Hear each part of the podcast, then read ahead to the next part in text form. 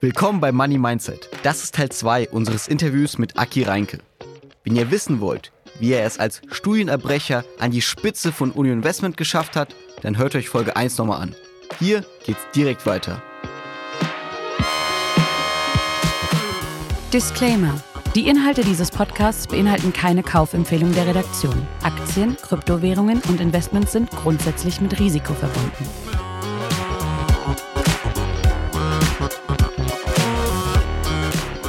Dann lass uns jetzt über deine inhaltliche sozusagen Arbeit sprechen, über Finanzen. Du bist ja auch Vertriebler, geborener Verkäufer sozusagen. Dann verkauf uns mal in 30 Sekunden die Union Investment. Äh, die Union Investment ist ein genossenschaftliches Unternehmen. Wir haben die Ehre, für die Mitte der Gesellschaft zu arbeiten.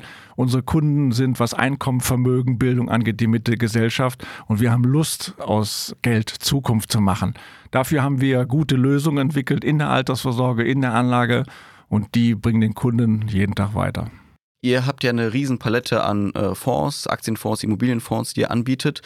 Wir haben auch auf Instagram, auf unserem Kanal, habe ich die Möglichkeit gegeben, unseren Hörerinnen und Hörern Fragen irgendwie zu stellen, was ich dich halt fragen sollte. Und oft kam diese Frage, warum soll ich überhaupt in aktive Fonds investieren, wenn es sowas wie ETFs gibt? Warum? Genau. Ich kann ja einfach ein MSCI World und gut ist.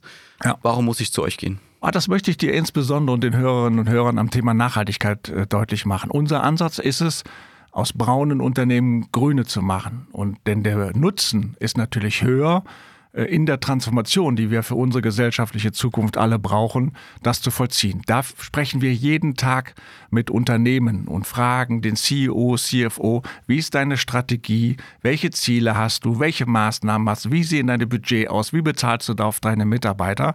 Und wir halten das dann sechs monatlich nach. Jetzt würdest du sagen, ja, das kannst du beim ETF auch. Nein, der ETF ist ein Index. Wir suchen aber innerhalb des Index die Besten der Besten raus und begleiten die. Und das kann kein ETF leisten. Und wir machen das natürlich auch sehr glaubwürdig und laut auf Hauptversammlung. Was hältst du davon von diesen ETFs mit ESG, die einfach selbst filtern? Also wenn, wenn jemand sagt, ja, ich investiere einfach in so ein ESG, MSCI World und gut ist? Davon halte ich nichts, weil der Punkt ist ganz einfach, äh, das nimmt dir ja, äh, wir, wir haben praktisch, ich muss dir so erklären, wir haben zwei Betrachtungen. Einmal die harte Zahlen, Daten, Faktenanalyse mit den fundamentalen Daten. Das wird in den Filtern meistens auch gemacht. Aber dann geht es logischerweise um sehr individuelle Fragen, die ich dem Management stelle. Und dafür brauchst du ein großes Team, da brauchst du ein gutes Team. Und das leistet ein ETF nicht.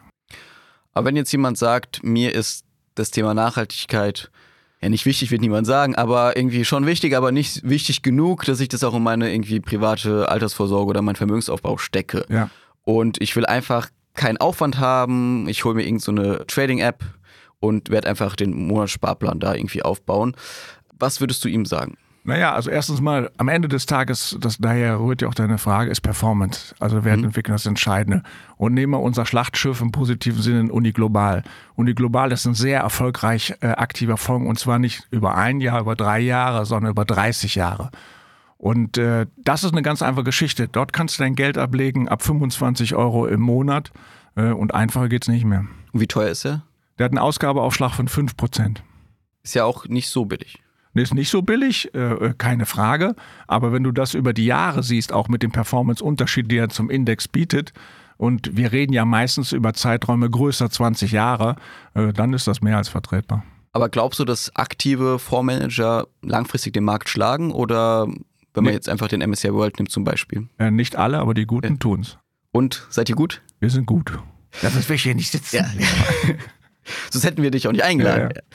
Ja, ähm, Okay, das heißt, du bist auf jeden Fall Verfechter von aktiven Fonds, würdest du ja, sagen? Ja, ich bin aber auch kein Gegner von passiven mhm. Fonds. Die Welt ist äh, nicht analog oder digital, ja, sie ist nicht traditionell oder äh, agil, sondern ich sage ganz einfach, dort, wo wir in einer Gesamtvermögensanlage durch einen aktiven Fonds keinen Mehrwert nehmen, ergänzen wir das auch durch das Thema ETF. Entweder, weil ich die Breite des Marktes äh, nicht habe oder aber weil ich kein Know-how habe. Wir nutzen aktives Asset Management dort, wo es zur Vermögenssteigerung des Kunden Sinn macht.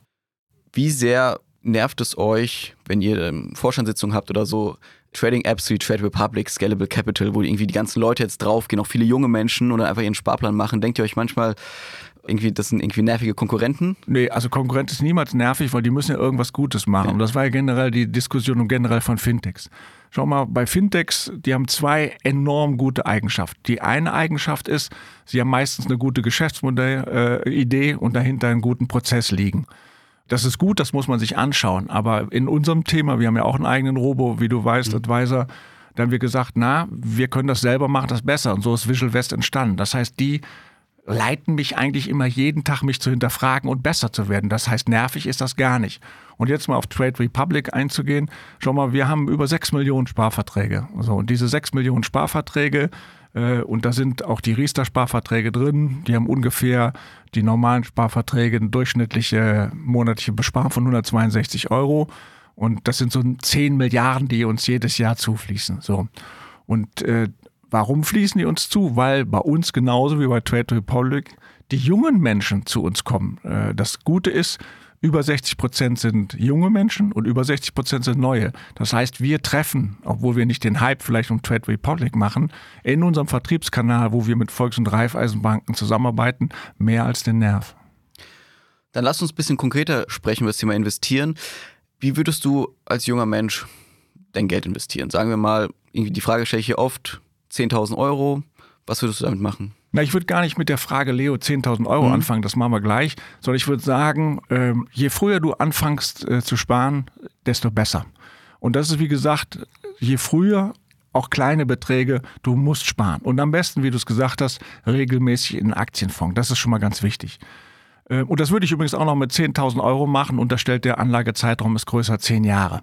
Und erst wenn diese Grundbedürfnisse, und das Grundbedürfnis muss für uns alle sein, das Thema Alterssicherung abzulegen. Schau mal, ich bin 62er Baujahr und äh, bei mir waren es so, auf sechs Arbeitnehmer kam ein Rentner. Heute kommt es auf 2,5 Arbeitnehmer ein Rentner. Im Jahr mhm. 2030 äh, Entschuldigung, 1,5 äh, und im Jahr 2030 sind es 1,3. Und jedem muss klar sein, dass das nicht mehr funktioniert. Das heißt, das oberste Gebot für jeden jungen Menschen ist regelmäßig zu sparen für sich selber.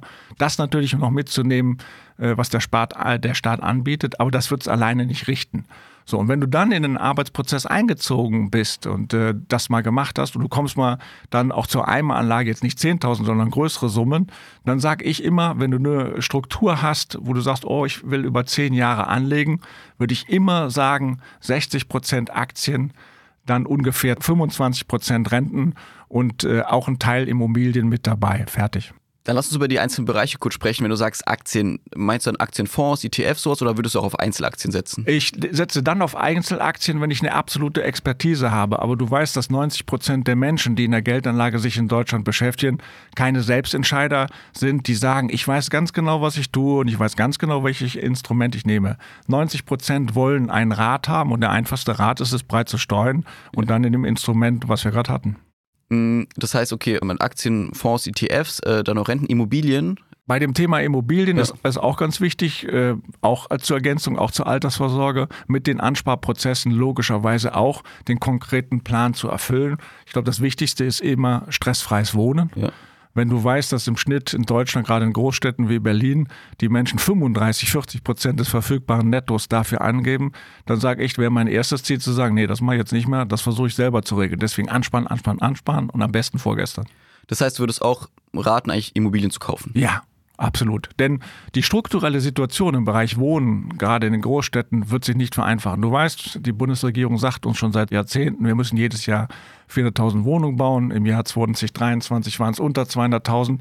Du siehst, wie die Mieten explodieren und du wirst das nur durch selbstgenutztes Wohnungseigentum äh, lösen können. Das heißt, auch bei den aktuellen Zinsen, du würdest sagen, ein guter Deal ist ein guter Deal? Oder? Naja, du musst wissen, äh, im Moment sage ich, würde ich noch einen Tick warten. Äh, jetzt sind die Zinsen ja schon wieder runtergekommen. Du hast gesehen, die zehnjährige Bund war heute Morgen bei 2,30. Ich glaube auch, dass die Zinsen zur Jahresmitte weiter runterkommen müssen. Dann kommen die Preise auch ein bisschen runter und dann musst du zuschlagen. Besitzt du auch selbst Immobilien? Ich besitze auch selbst Immobilien. Neben der Tatsache, dass ich äh, im Taunus äh, wohne, habe ich mir meinen Traum erfüllt. In Corona, Leo, ich habe mir 2021 ein Häuschen geholt, wo ich auch äh, große Teile meines Lebens weiter leben will in St. Peter-Ording. Wo ist das genau? Das ist an der Nordseeküste, ist das Sylt für Arme. Sylt für Arme. Ähm, dann lass uns kurz darüber auch sprechen. Wie investierst du eigentlich dein Geld? Na, wie ich es eigentlich gesagt habe, jetzt ist es so natürlich abhängig von Alter und Laufzeitvorstellung. Heute vielleicht ein bisschen anders. Aber wenn du mal sagst, ich bin 35 Jahre alt und habe de facto noch äh, 30 Jahre Berufsleben vor mir, dann würde ich immer in eine Struktur gehen, ungefähr 60 Prozent Aktien, 25 Prozent äh, Rentenpapiere, äh, 10 Prozent Cash und 5 Prozent Immobilien. Wenn ich in Immobilien nicht Direktanlage gehe, sprich das Haus kaufe, mhm. sondern Immobilienfonds oder andere Instrumente nehme. Das heißt, du hast auch selbst investierst du viel in Fonds? Ähm, ich investiere genau ja, in der Struktur. Genau in der Struktur. Ja. Struktur und dann auch natürlich muss ich selber machen, pro Domo. Äh, ja. Ich mache das in Fonds. Ja, ja, wäre auch komisch, wenn du nicht komisch, in eure eigenen Fonds genau, investieren genau. würdest. Genau. Hast du ein Ziel bei deinen Investments? Also erstmal vielleicht, bevor du diese Frage beantwortest, äh, vielleicht eine andere Frage. Wie viel verdienst du denn als CEO? Muss ich das jetzt sagen? Wäre cool. Echt? Ähm, na, ich muss ja vom Normaljahr ausgehen. Ähm, ich habe fix. Muss, willst du das echt wissen? Ja, das wäre schon gut. Ja, okay. Ähm, dann, äh, ich habe da auch keine Schmerzen mit. Ich habe fix 700 mhm. und variabel äh, 500. Variabel heißt sozusagen Erfolgs erfolgsorientiert. Erfolgsorientiert. Ja. Und die letzten Jahre waren eigentlich ganz gut, oder? Ziemlich gut. Ja. und äh, wie viel davon investierst du so? Naja, das, das Thema ist, äh, ich habe im Wesentlichen jetzt die letzten Jahre das dafür genutzt für die Immobilien. Mhm. Also ich habe eine Immobilie für uns zu Hause, dann habe ich eine für die Töchter was gekauft mhm. und jetzt das Ding in St. Peter-Ording. Das heißt, in der letzten Zeit ging schon viel in diesem Block weg, Leo. Ja. Aber es ist ein schönes Gehalt. Ja, mega. Deswegen sage ich, man sollte mal demütig und dankbar sein. Gehaltsgespräche. Ja. Also die kennen wir ja als angestellte Mitarbeiter immer mit unseren Vorgesetzten. Ja. Du hast ein Gehaltsgespräch mit dem Aufsichtsrat? Vorsitzenden. Alle zwei Jahre. Alle zwei Jahre. Ja. Und dann gehst du auch mit einer Gehaltsvorstellung rein genau. und versuchst da sozusagen Pro-Argumente zu finden, genau. warum du mehr verdienen genau. solltest. Genau. Das heißt, aber so ein Ziel, dass du irgendwie sagst, ich will diese Summe irgendwie angespart haben oder irgendwie so viel Immobilien besitzen mit einem bestimmten Wert, das hast du jetzt nicht. Nein. Also ich meine, bei so einem Gehalt. Da Nein, habe ich nicht. Also da ging es dir Wesentlichen darum, die Träume und Wünsche sich zu erfüllen. Das habe ich alles und Feierabend. Deswegen nochmal, da bin ich sehr demütig, mir geht's gut. Aber das Wichtigste ist, Leo, äh, meine Kids, meine Frau mhm. sind gesund und ich auch, weil das führt vielleicht nur am Rande dazu. Ohne Gesundheit ist alles nix. Ja. Was war aber das Unnötigste, was du dir gekauft hast? Wo du heute denkst, oh Gott, warum habe ich mir das denn gekauft? Telekom-Aktie. ja, okay, das ist ziemlich unnötig. War ja klar, dass ja. das kommt, Leo. Aber irgendwie kein Segelboot oder irgendwie nein. ein Porsche oder nein, so. Nein, nein, nein. Ich, ich, also ich bin kein Autofreak, ich bin kein Segelboot-Freak. Das, was ich mir erfüllt an St. Peter-Ording, war immer mein Traum, weil ich wollte immer an der Nordsee leben. Ansonsten keine, keine Unsinnigkeiten. Auch eine Frage, die oft kam, war Stichwort Krypto. Ganz kurz, was ist so deine Meinung dazu? Das Thema Krypto gehört äh, mit dazu, aber für Krypto musst du schon einen hohen Sophistizierungsgrad oder einen hohen Kenntnis. Äh, also ich kann keinem Anleger, der für den Vermögensaufbau und für die Vermögensstrukturierung sich interessiert, das empfehlen. Das macht man dann, wenn alle anderen Assetklassen erfüllt sind und ich sage, pass auf, jetzt brauche ich nochmal einen größeren Nervenkitzel. Gibt es andere Assetklassen, äh, die man vielleicht nicht auf dem Schirm hat, abseits von Aktien, äh, Renten, Immobilien, wo du sagst, die sind eigentlich ganz interessant? Ja, das ist das Thema Alternatives. Du weißt, dass Deutschland jetzt ein, äh, mit dem zweiten Versuch, das ist das Thema LTIF 2.0, LTIF steht für European Long-Term Investment Fund, ein Vehikel gibt, wo du in alternative Investments, also Private Equity, Private Debt, Infrastruktur investieren kann. Das werden wir auch anbieten, auch mit Ansparplänen ab 25. Und da muss man sich langfristig langfristig auch mit auseinandersetzen. Hast du bei deinen eigenen Investments, du hast gerade selbst äh, die Telekom-Aktie erwähnt, aber noch andere so große Fehler gehabt, von denen wir... Nokia. Nokia. Ja, weil Nokia ist ganz witzig. Wir, wir sind ja die ganze Zeit sowohl inhaltlich auch als finanziell ja. drumherum geschlichen. Nokia hatte ein sensationelles Geschäftsmodell. Das hilft dir aber nicht, wenn du satt bist und dich nicht mehr weiterentwickeln willst. Das war Nokia. Gab es noch andere Beispiele, wo du, wo du heute zurückblickst und denkst, das fand ich gut. Wirecard zum Beispiel, wie viele ja, wahrscheinlich. Ja, Wirecard ist so, äh, das ist immer so lustig. Es gibt ja so Themen, wenn die Menschen. Wirecard ist ja ein Muster, was es immer wieder gibt. Weil Wirecard hast du jetzt in den letzten Wochen erlebt, Benko ist das gleiche mhm. Muster. Das ist immer dann, wenn die Leute gierig werden. Und äh, bei dem Wirecard-Thema und auch bei dem Benko-Thema war es immer die gleichen Muster, dass Schutzmechanismen nicht mehr so wichtig sind, äh, dass man wie Lemminge irgendwas hinterherläuft. Und wie gesagt, die, die Muster sind immer die gleichen. Gibt es aktuell so ein Wirecard, wo du drauf schaust und denkst, da würde ich jetzt meine Finger von weglassen. Nee, das letzte, was ich gesagt Ja. habe, Gott sei Dank, und das ist ganz wichtig, wir hatten weder was auf der Aktienseite, weder noch was auf der Rentenseite, auch nichts auf der Immobilienseite, das war Benko. Ja. Und nicht, weil das nicht ein super intelligenter Mensch ist, das ist der. Ich hatte auch die Ehre, ihn kennenzulernen. Im Leben ist es immer so, du musst den Instinkt haben, wem vertraue ich und wem vertraue ich nicht. Ihm habe ich nicht vertraut. Vielleicht war es Glück, aber ich habe es nicht gemacht. Warum nicht? weil mir das schon damals, äh, weißt du, aus dem Demutsgehabe, das war mir eine, eine Spur zu matsch. Das war alles zu groß, das war immer nur alles Gülden. Und wen der alles kannte und mit welchen Dingen er geprahlt hat. Ich bin Genosse und da weiß ich schon, woher ich komme. Gibt es aktuell äh, Branchen oder Unternehmen für Investoren, für, für normale sozusagen Anleger, wo du sagst, die, schaut euch die mal genauer an oder habt ihr auf dem Schirm, die werden die nächsten Börsenjahre sozusagen prägen? Also äh, ich glaube schon, alles das, was sich mit dem Thema künstliche Intelligenz ähm, beschäftigt, das wird äh, ein großes Thema sein. Äh, ich habe mir das selber angeguckt in den letzten Wochen in China, als ich da war. Und die haben auch nicht die Fesseln einer Datenschutzgrundverordnung. Das sollte man sich anschauen. Da gibt es spannende Themen. Was war das Spannendste, was du dort gesehen hast? Tencent. Ich war bei Tencent in Shenzhen und Tencent äh, im Positiven wie im Negativen. Und äh, wenn du die zwei Minuten hast, Leo, dann will ich dir sagen, was mich echt gerührt hat, weil ich wollte vor Dingen die negativen Seiten auch wissen. Wir wissen alle, Tencent traditionell kommt aus der Spieleindustrie. Die jungen Menschen kennen das. Ist mittlerweile eine Mega-App, denn es ist nicht nur das Thema Spiele, es ist nicht nur über das Thema WeChat als Pendant von WhatsApp, das Thema Kommunikation, da steckt das Thema Freizeit drin, da steckt das Thema Ernährung drin und da steckt auch das Thema Finanzen drin.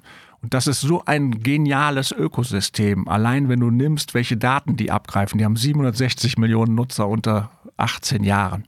Das ist die positive Seite mit all den Potenzialen. Die negative Seite ist, äh, auch angesprochen, das politische System WeChat ist der Blockwart der Chinesen. Ich brauche dir nicht zu erzählen, wo die Daten von WeChat hingehen und dahinter liegt ein soziales Belohnungssystem. Und äh, ich finde immer wichtig, bevor man sich über den Einsatz von künstlicher Intelligenz unterhält und fragt, wo kann man das nutzen, dass man für sich selber ein Wertegerüst formuliert, wie ich das tun will. Für uns ist das Thema künstliche Intelligenz auch wichtig, aber für uns ist es A Mittel zum Zweck und am Ende des Tages entscheidet der Mensch. Und das Zweite ist, du musst die Risiken kennen. Und die Risiken abzulesen am chinesischen Staat ist, dass totalitäre Staaten durch künstliche Intelligenz noch totalitärer werden.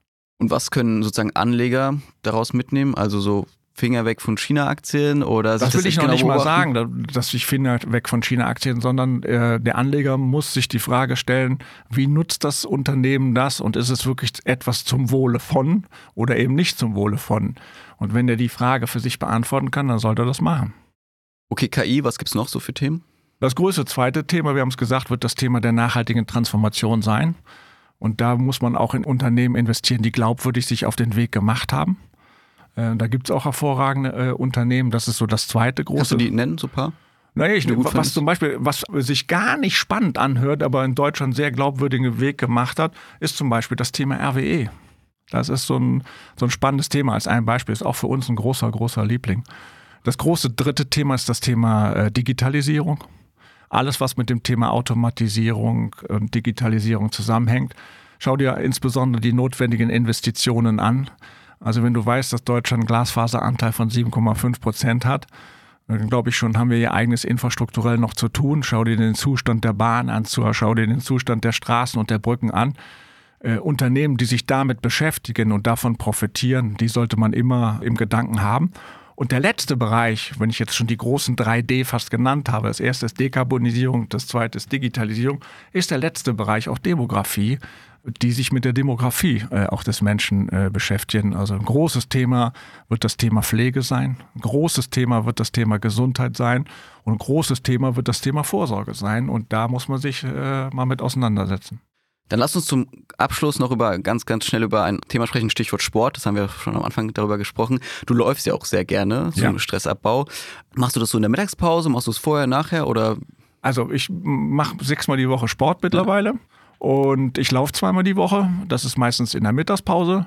Ansonsten mache ich zweimal die Woche Tabata. was ist das? Tabata kennst du von früher Zirkeltraining und da Ah. gibt es zwei Formen. Einmal, du kannst das für Cardio machen, sprich für Herz-Kreislauf oder für Kraft. Wenn du das Cardio machst, sind das acht Übungen, 30 Sekunden volle Lotte, 10 Sekunden Pause, acht Runden, hast du 42 Minuten auf dem Tacho und das macht sehr viel Spaß. Und du kannst das natürlich auch in einer Kraftvariante machen. Da sind das sechs Runden mit 40 Sekunden Anspannung und 20 Sekunden Pause. Viel Koordination mache ich äh, und versuche das sehr, sehr variantenreich zu halten. Würdest du auch empfehlen, so Leuten, die im Büro arbeiten, auch mal in der Mittagspause mal joggen zu gehen? Absolut. Äh, es geht aber im Wesentlichen um drei Dinge. Es geht um Ernährung, es geht um Bewegung und es geht auch um Kraft. Und wie lange joggst du dann eigentlich? Also so maximal eine Stunde, weil dann wird es mir zu langweilig. Was für ein Pace? Äh, das ist je nachdem, mit wem ich laufe. Zwischen 10 die Stunde Durchschnitt bis zu 13. Und warst du heute schon laufen? Äh, nein, heute war ich nicht laufen, weil du hast mich ja früh nach Berlin getrieben. Ja. Ich muss heute Abend noch Tabata machen. Dann wünsche ich dir viel Spaß. Danke, Aki, dass du hier warst. Es war mir ein Fest, Leo. Vielen, vielen Dank. Das war unser Interview mit dem CEO der Union Investment. Wenn euch die Folge gefallen hat, lasst gerne eine Bewertung da, folgt uns auf Instagram. Ich bin Leo Ginsburg. Bis zum nächsten Mal.